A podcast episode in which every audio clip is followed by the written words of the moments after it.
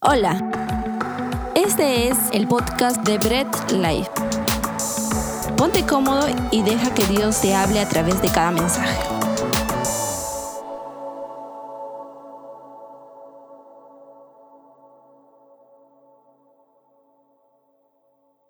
Wow, qué tiempo tan hermoso de adoración hemos tenido y pues es un privilegio siempre poder adorar a Dios, poder exaltar su nombre con canciones tan bonitas que reflejan la grandeza del Señor y permiten que nosotros podamos adorar de acuerdo también a lo que dice su palabra. Así que siempre adoremos, cantemos a Dios con mucho entendimiento, ¿no? Viviendo cada letra que podamos cantar y respaldando cada letra en su palabra si recién te conectas, pues eres bienvenido a este, nuestra iglesia virtual, nuestra iglesia Bread Life.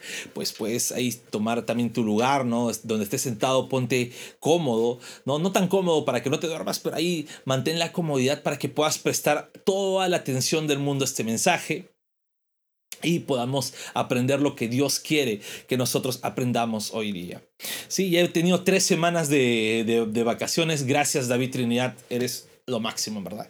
Gracias por, por tener estas prédicas tan hermosas, en verdad han sido muy edificantes para mi vida y creo que para la vida de todas las personas que han escuchado. Y bueno, eh, estamos continuando ahora una nueva serie, nuestra serie es Cristo y vamos a ver exactamente lo que el Señor hizo ya David Trinidad, hizo la persona de Cristo la semana pasada. Y pues hoy día vamos a ver un tema sumamente importante dentro del ministerio que Cristo hizo en el mundo y tiene que ver con la expiación. Si no sabes qué es expiación, pues presta toda la atención del mundo a este tema. Y la expiación es la obra que Cristo hizo en su vida y su muerte para ganar nuestra salvación. ¿Sí? ¿Por qué tenemos que hacer este, este, este, recalcar, este recalcar de la vida y la muerte? Porque muchos solamente toman la segunda parte, la expiación es en la muerte, no, pero también en la vida de Cristo empieza todo el trabajo de expiación para nuestra salvación, para que pueda ganar nuestra salvación. Y es importantísimo que aprendamos a definir y entender lo que significa la expiación en nuestras vidas y que es una obra 100% de nuestro Señor Jesucristo. La expiación siempre es una obra 100% de nuestro Señor. Y podemos preguntarnos ahí, ¿no? ¿Cuál es el motivo de la expiación y por qué la expiación es necesaria? ¿No? ¿Por qué la expiación debe ser necesaria? Y pues Ahí debemos ver las escrituras en la palabra de Dios y encontramos dos cosas, ¿no? Las escrituras apuntan a dos cosas. La primera, la expiación es por el amor de Dios que tuvo a la humanidad, ¿no? En Juan 3:16, ¿no? No lo vamos a leer, pero todos creo que lo saben. Nos habla de que el Señor dio a su Hijo unigénito para que el que cree en Él no, amó tanto al mundo que para que creen, el que cree en él no se pierda, sino tenga vida eterna. Ese es un aspecto de la expiación. Pero también la expiación tiene que ver con la justicia de Dios. Sí, lo puedes también revisar en Romanos 3:25, ¿no? La expiación también se tiene que cumplir y era necesario para que Dios se muestre como un Dios justo. Muchas veces separamos esto, separamos el amor de Dios y la justicia de Dios. Y a Dios, como ya hemos visto en nuestra serie, ¿no? Conociendo a Dios, a Dios no se le puede separar por las partes que más nos gusten, sino tenemos que siempre ver a Dios como Dios, como una totalidad, ¿sí? Ahora, otra pregunta que se pueden hacer los cristianos y también los no cristianos o los tan no cristianos es si era necesario que Cristo sea el sacrificio expiatorio. Y debemos entender nuevamente dos cosas. ¿No? No era necesario que Dios quiera perdonar a la humanidad por su pecado. No era necesario. O sea, Dios podría haber dicho, ¿sabes qué? No los perdono y punto. Así como lo hizo con los ángeles. Los ángeles pecaron y Dios dijo, ustedes no tienen perdón.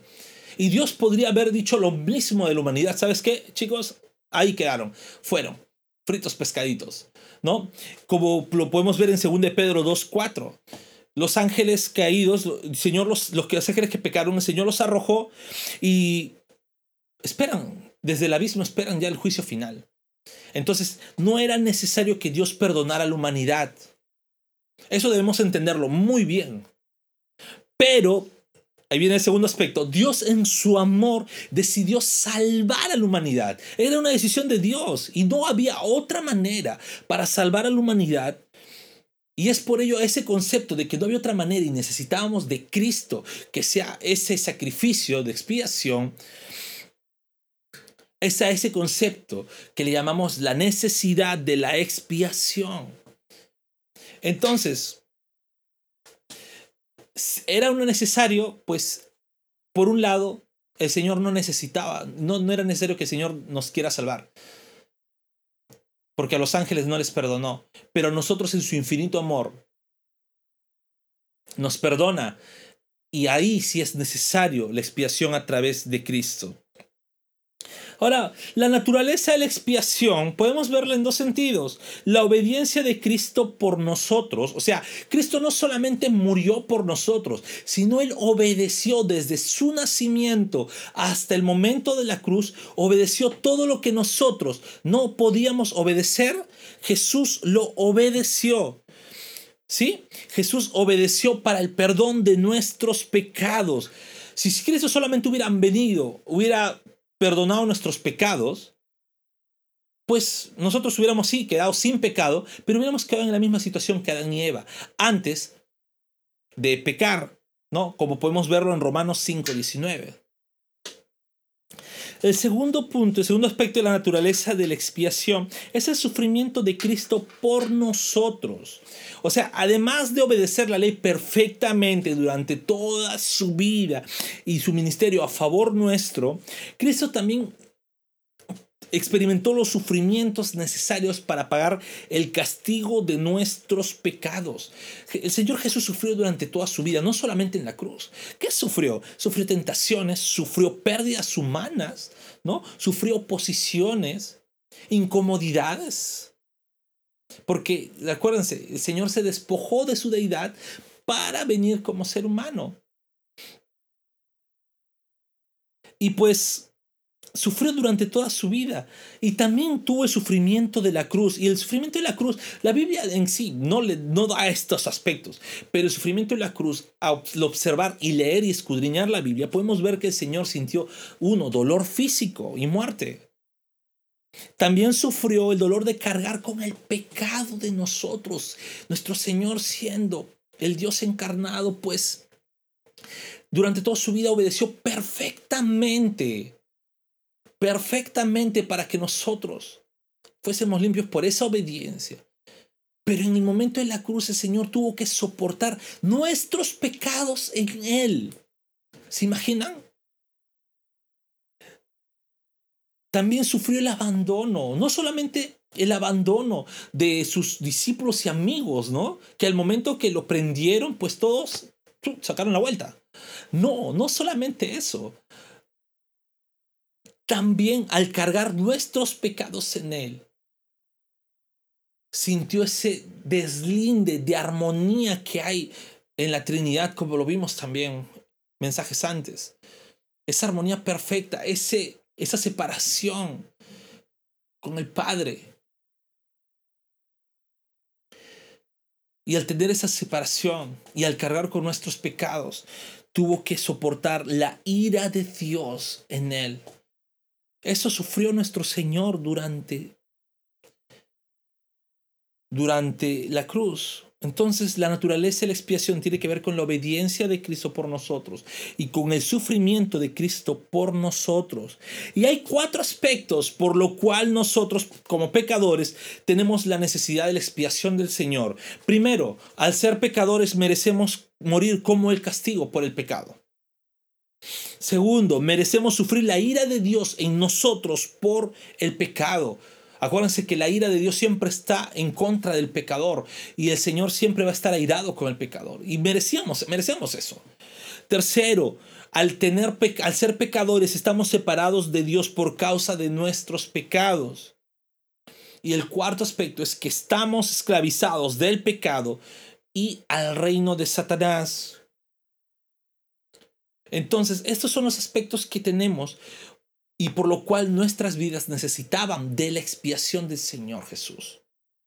¿Sí? Y vamos, antes de desarrollar el mensaje, quisiera que podamos orar para poder entender todo eso. Dios amado, te damos a ti las gracias por permitirnos entender, Señor, en tu palabra, lo que tu sacrificio de expiación significa en nuestras vidas. Y Señor, abre nuestra mente, abre nuestro entendimiento y permite, Señor, que con toda humildad podamos recibir tu palabra porque tu palabra siempre es viva y eficaz y queremos, Señor, que al momento de recibirla también podamos aplicarla en nuestras vidas. Solamente tienes la gloria en el nombre de Jesús. Amén. Entonces, a continuación vamos a ver cómo las cuatro, estas cuatro necesidades que hemos visto, eh, quedan satisfechas en la expiación. Primero, queda satisfecho porque el Señor en su expiación hizo un sacrificio ¿Sí? Cristo murió en sacrificio por nosotros para pagar la pena de muerte que nosotros merecíamos por nuestros pecados. Y para ello sí quisiera que leamos Hebreos 9 del 24 al 28. Y dice la palabra de Dios, porque no entró Cristo en el santuario hecho de mano, figura del verdadero, sino en el cielo mismo para presentarse ahora por nosotros ante Dios y no para ofrecerse muchas veces como entre el sumo sacerdote en el lugar santísimo cada año con sangre ajena. De otra manera, hubiera sido necesario padecer muchas veces desde el principio del mundo. Pero ahora, en la consumación de los siglos, se presentó una vez para siempre por el sacrificio de sí mismo para quitar de en medio el pecado y de la manera que está establecido para los hombres que mueran una sola vez y después de esto el juicio. Así también Cristo fue ofrecido una sola vez para llevar los pecados de muchos y aparecerá por segunda vez sin relación con el pecado para salvar a los que le esperan. Es interesante lo que hemos leído. Acá primero nos dice que Cristo no entró en un santuario hecho de mano. ¿Por qué dice esto? En el Antiguo Testamento, si leemos el libro de Levíticos, ¿no? sobre todo el libro de Levíticos, vemos muchos sacrificios, eh, primero en el tabernáculo y luego vemos en el templo, sacrificios de expiación. Pero Cristo no entró a este sacrificio. O sea, este, este santuario, este templo, este tabernáculo, era una representación de la presencia de Dios cada vez que el sacerdote entraba era como que iba a la presencia de Dios presentando este sacrificio expiatorio para que el Señor perdone al pueblo. Pero Cristo no hizo eso. Cristo no entró a un templo hecho de manos humanas. Cristo no entró como sacerdote a un templo hecho por, por humanos. Cristo entró al mismo cielo y se presentó como a este sumo sacerdote con un sacrificio y dice que no para ofrecerse muchas veces. ¿Por qué habla de esto? Es porque en la ley, también en Levítico, vemos que anualmente, ¿no? Una vez al año, pues este sumo sacerdote se presentaba con este sacrificio de expiación. Y pues era año tras año, año tras año, año tras año, ¿no? Y se venía repitiendo todas las veces, ¿no? Primero en el tabernáculo, luego en el templo. Cada vez que, que ellos tenían un templo, pues eh, mantenían estos sacrificios. Es más, ahora no pueden eh, los judíos, ¿no? Los judíos que no creen en el Señor, no pueden hacer sacrificios porque no tienen templo. Si no, lo seguirían haciendo. ¿Ok? Pero Jesús no, Jesús no se presentó varias veces como entre el sumo sacerdote, sino una sola vez. Ahora dice algo, ¿no? Entre el sumo sacerdote al lugar santísimo, al lugar de la presencia. Jesús no, Jesús fue directo a la presencia misma, literal de Dios. Este sumo sacerdote, ¿no? ya que está haciendo la comparación del Antiguo Testamento, entraba con sangre ajena, entraba con la sangre de un cordero. Sin embargo, Cristo fue con su propia sangre a presentarse como sacrificio. Por una sola vez, una sola vez era ese sacrificio del Señor.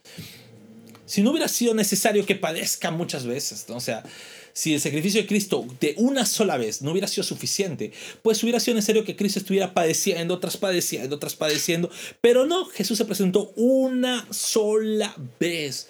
Así como para los hombres ya está establecido que mueran una sola vez y después el juicio, Cristo también se presentó una sola vez como sacrificio. Y saben, este sacrificio, este único sacrificio, fue para limpiar y llevarse los pecados de muchos para llevarse los pecados de muchos.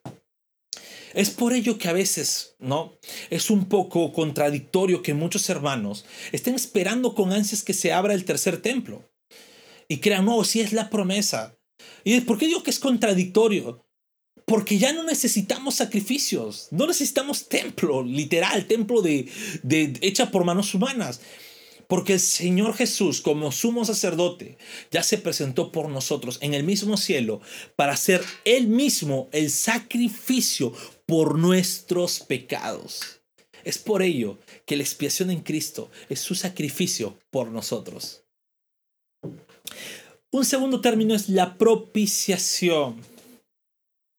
¿Y qué cosa es la propiciación? O sea, para alejarnos de la ira de Dios que merecíamos, Cristo murió en propiciación por nuestros pecados. Y quisiera que leamos, ¿no? 1 Juan 4, del 9 a 10. En esto se mostró el amor de Dios para con nosotros, en que Dios envió a su Hijo unigénito al mundo para que vivamos por Él.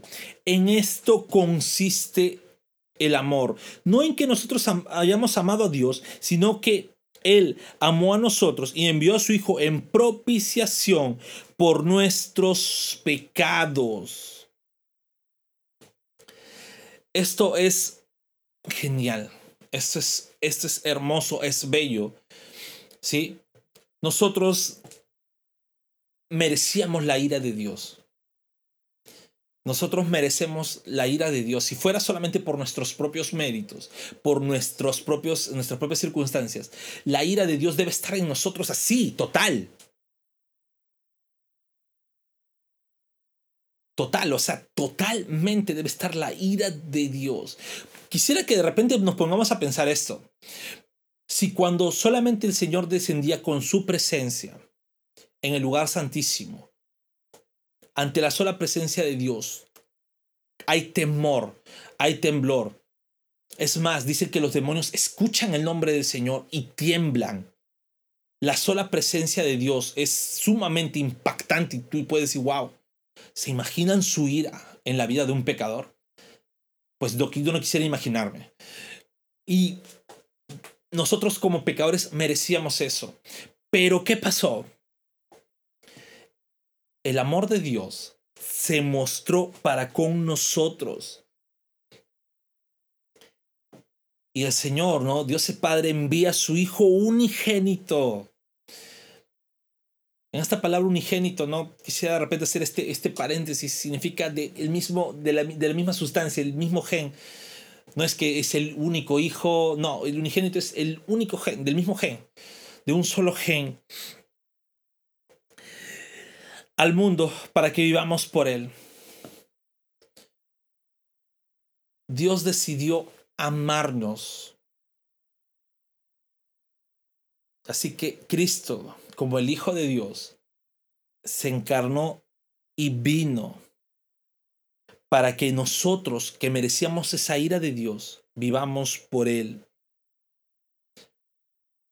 Y luego el versículo 10 que nos dice, no, no que nosotros nos hayamos amado a Dios, ¿no? Algunos dicen, no, ah, sí, bueno, eh, yo soy cristiano porque yo acepté al Señor, yo amo a Dios y pues Dios por eso me ama.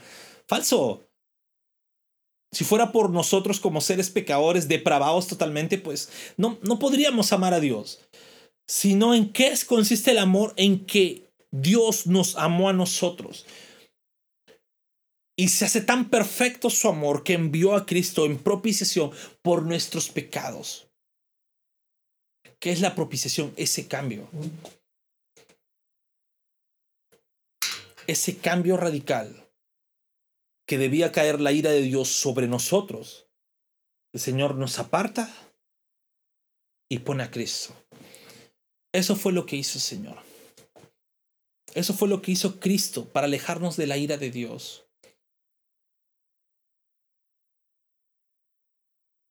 Hay muchas, muchas, hay muchas, de repente, muchas, muchas imágenes análogas que podemos ver de un padre o una madre sacrificándose por su hijo. De repente de algún castigo, de alguna muerte, o poniendo como escudo humano, con tal de que su hijo pueda vivir. Y los que somos padres podemos de repente dar fe de ello, decir, no, nosotros podemos hacer todo por nuestro hijo. Pero se imaginan a Cristo siendo Dios, despojándose de todo, para venir por nosotros que nosotros habíamos elegido fallarle, que nosotros estamos muertos en nuestro delito, solamente para decir, yo voy a soportar la misma ira de Dios.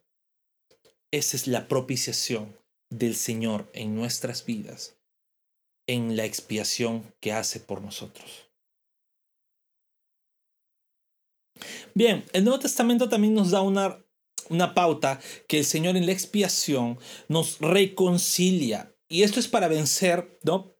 Nuestra separación de Dios. Por el pecado estábamos separados de Dios. Y necesitamos a alguien que nos proveyera esa reconciliación con el Señor.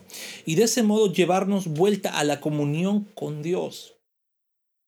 Y para eso quisiera que leamos 1 Corintios 5, del 18 al 19, y dice, y todo esto proviene de Dios, quien nos reconcilió consigo mismo por Cristo y nos dio el ministerio de la reconciliación, que Dios estaba en Cristo reconciliando consigo al mundo, no tomándoles en cuenta a los hombres sus pecados, y nos encargó a nosotros la palabra de reconciliación. Muy bien, esto es importante. Primero, que todo aspecto que tenga que ver con nuestra salvación siempre vamos a encontrar en la palabra que viene de arriba hacia abajo, no de abajo hacia arriba. O sea, siempre es Dios empezando la obra. Y acá viene la reconciliación, proviene de Dios. ¿Qué, ¿Qué hizo Dios? Nos reconcilió con Él mismo. O sea, no fue que nosotros, habiendo pecado, habiendo fallado nosotros, a veces cuando hay un pleito entre dos personas, esperamos que la que falle sea la que pida disculpas, ¿no? Y la otra, bueno, sí, ya, eh, déjame pensarlo y, ah, ya te disculpo, ¿no? Sobre todo en los pleitos matrimoniales pasa eso, ¿no? O en los pleitos de noviazgo, o los pleitos entre hermanos, ¿no? Ya, me hiciste daño, a ver, te perdono, pero déjame que se me pase la cólera. Y siempre es el que tiene la culpa que va a pedir perdón al que no la tiene. Nunca vemos, salvo en casos excepcionales, que el que no tiene la culpa vaya a querer reconciliar. Pero Dios hizo eso. Nosotros le habíamos fallado, estábamos en pecado y fue Dios quien nos reconcilia con Él mismo. Y es Dios diciendo, ¿sabes qué? Ya vamos a reconciliarnos. ¿Y cuál era la forma? A través de Cristo. ¿Por qué? Porque solamente a través de Cristo podíamos reconciliarnos con Dios. Pero dice algo muy importante y nos dio el ministerio de la reconciliación. ¿Qué es eso?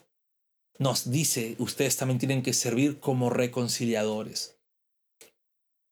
¿Reconciliadores de qué? Podríamos decir. Y aquí viene la aplicación. Ya sabemos, el Señor mismo nos reconcilia con Él.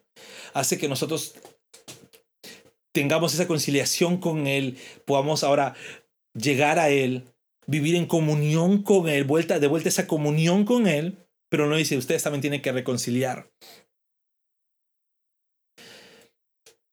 Y para esto vamos al 19, pero quisiera que vayamos desde el último del 19 hacia adelante, que dice, nos encargó a nosotros la palabra de la reconciliación.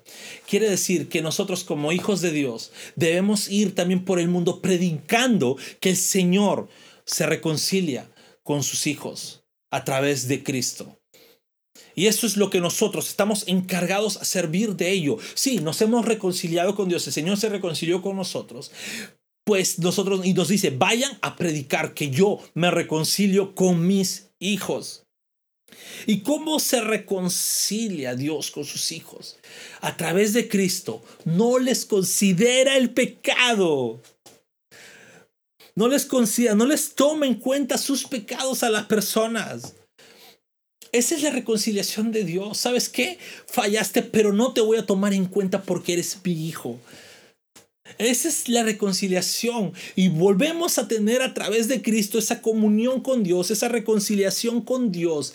Y vamos a estar en esa comunión como era antes.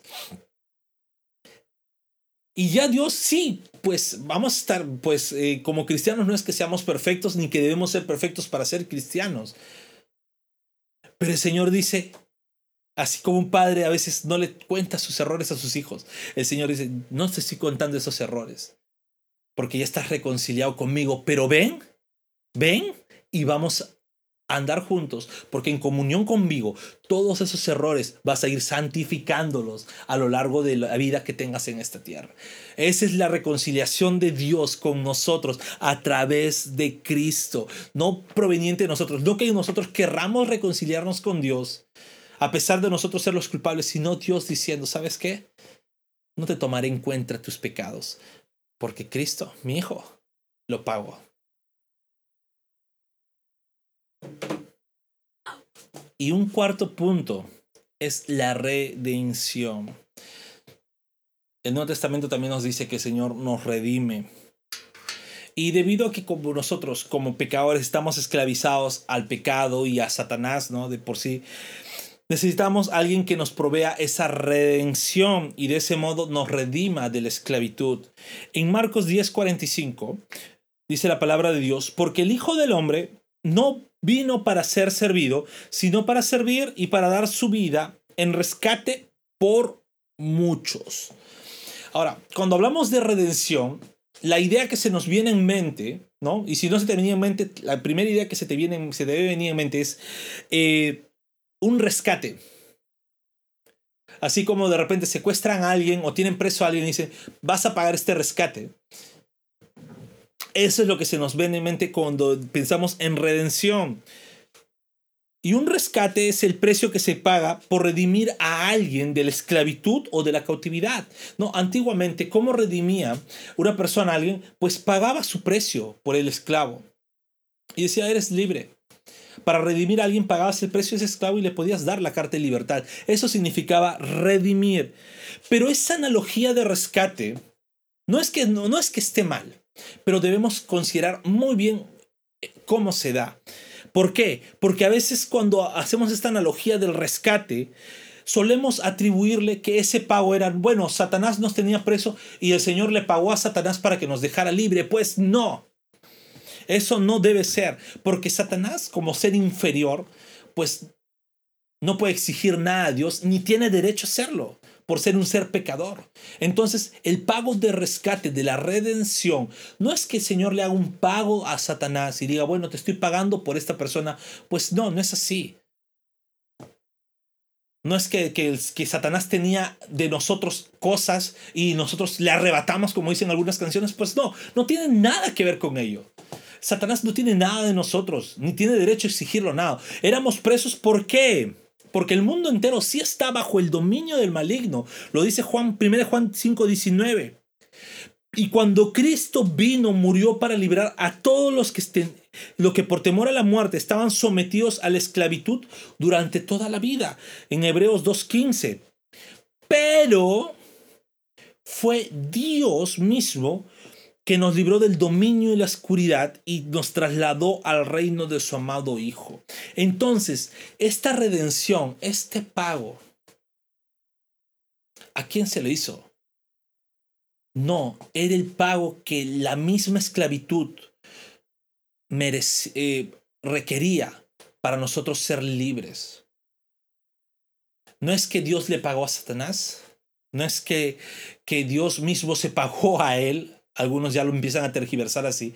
Dios mismo se pagó él porque Dios mismo nos tenía cautivos. No, sino era el pago que se hacía para ser libres. Entonces, la expiación del Señor es un sacrificio hecho por una única vez para todos. No esperamos más sacrificios. No hay más sacrificios por, por el pecado, solamente el de Cristo ni nosotros mismos nos debemos sacrificar por nuestros pecados, así que nada que, que es penitencia y que no, es Cristo quien hizo el sacrificio. No debemos esperar ni siquiera que se construya un templo más o mil templos más para poder hacer un sacrificio al Señor, pues no, Cristo fue el sacrificio perfecto. Fue nuestra propiciación. ¿Por qué? Porque del pago de lo que nosotros merecíamos, el peso de la ira de Dios en nuestras vidas, en nuestras cabezas, destruyéndonos por culpa de nuestro pecado, por culpa nuestra. El Señor Jesús dijo, no, ustedes salen de aquí, se apartan de la ira, yo la recibo. Esa es la propiciación que hizo el Señor en su expiación. También nos reconcilió cómo nos reconcilió con Dios, porque al ser pecadores éramos enemigos de Dios, éramos distantes de Dios, éramos personas que le dábamos la espalda a Dios. Sin embargo, Dios mismo dijo, ven, nos reconciliamos, no te voy a tomar en cuenta tus pecados, porque Cristo los pagó. ¿Y cómo los pagó? En su redención. Cristo hizo ese pago, ese rescate, que nosotros estábamos ahí presos del sistema de este mundo, pues el Señor Jesús nos redime con su sangre. Y sabes, la expiación no es un pago de rescate a Satanás, porque él no se merece un pago de nada, y menos de Dios, todopoderoso, omnipotente. La redención tampoco es un ejemplo de moralidad de parte de Dios. ¿Sí? La expiación es que, bueno, el Señor Jesús, pues bueno, vino a morir para enseñarles a ustedes, ¿no? El sacrificio que hay, no, no, no, no. Tampoco es un ejemplo de obediencia. Decir, ¿sabes qué? Eh, Cristo simplemente murió porque debíamos, nos tenía que enseñar que debemos obedecer a Dios aunque nos cueste la vida? Pues sí, si bien es cierto, sí, debemos obedecer a Dios, pero ese no fue el motivo principal de la muerte de Cristo y de su expiación. Tampoco la muerte de Cristo es un capricho de Dios para demostrar que el que tergiversa su ley así va a sufrir, porque eso nos llevaría a un legalismo. Y pues no. Eso no fue el propósito de la expiación. El propósito de la expiación es el sacrificio de Cristo, quien nos fue la propiciación de nuestros pecados quien nos reconcilia con Dios y nos redime de la esclavitud que antes teníamos. La expiación por medio de Cristo le impuso el Padre, no para que Cristo sufra eternamente, sino como un pago completo y único para evitar nuestro sufrimiento eterno. Nuestra salvación fue pagada por medio de sangre y por medio de la sangre de Cristo y esa sangre es nuestra sustitución penal ante el castigo que merecíamos por ser pecadores. Como cristianos es necesario que entendamos eso. Que no estamos dentro del reino de Dios por algo que nosotros podamos hacer. Porque nosotros quisimos portarnos bien y pues decidimos amar a Dios. No. Somos parte del reino de Dios porque el Señor en su infinito amor, en su infinita voluntad, decidió salvarnos a través de Cristo. Lo que nosotros no podíamos hacer, nuestro Señor Jesús sí lo pudo hacer. Y tú como cristiano, como hijo de Dios, si me estás viendo, debes entender eso. No te debes adjuntar ni siquiera atreverte a pensar que tú eres hijo de Dios o eres salvo por algún mérito tuyo, pues no. Es fue Cristo, sufriendo ese dolor, sufriendo todo lo que nosotros debíamos sufrir, viviendo la obediencia que tú y yo debemos obedecer y que aún estamos en proceso de hacerlo, pues Jesús lo vivió desde el principio de su vida hasta la cruz, vivió una obediencia perfecta, soportando la mismo, el mismo dolor, las mismas tentaciones, las mismas incomodidades que nosotros. La diferencia es que Cristo nunca pecó y nosotros aún pecamos. Eso debes entender como cristiano que el Señor fue nuestro sacrificio para no soportar ese peso de la ira de Dios, fue nuestra la propiciación. Nos viene reconciliando con Dios y pagó nuestra redención a precio de sangre. Y hemos visto que como cristianos, como personas reconciliadas con Dios, debemos predicar ese mismo ministerio de reconciliación, debemos tenerlo evangelizando. Dios no nos perdonó para ser cristianos inactivos, cristianos pasivos, sino para ser activos evangelizando la obra del reino. No esperemos. Pongámonos siempre en ese, pongámonos las pilas en ello, de poder estar evangelizando en todo momento, en todo lugar. Y sabes, si me escuchas por primera vez, pues déjame decirte algo. En nuestros pecados jamás vamos a elegir obedecer a Dios de la manera que Dios exige en su palabra que lo obedezcamos. Y si solamente vemos las exigencias de Dios, pues es imposible que un ser humano común pudiera obedecerlo. Pero en su infinito amor, en su infinita voluntad, nuestro Señor se encarnó, fue obediente desde un principio, obedeciendo por ti, sufrió dolor por ti, fue a la cruz por ti, para perdonarte de tus pecados. Ese es el mensaje que debemos creer para nuestra salvación. Y ese es el mensaje que cuando creemos nos lleva a arrepentirnos. Y cuando estamos arrepentidos, pues nos lleva a poner la mira ese mensaje y así sucesivamente. Y ese empieza a ser nuestro nuevo nacimiento. Y ese es nuestro nuevo nacimiento de vivir una vida en un constante arrepentimiento para con Dios. Y yo te invito a que si estás escuchando esto por primera vez, pues quiebres tu corazón y vivas esa vida de arrepentimiento.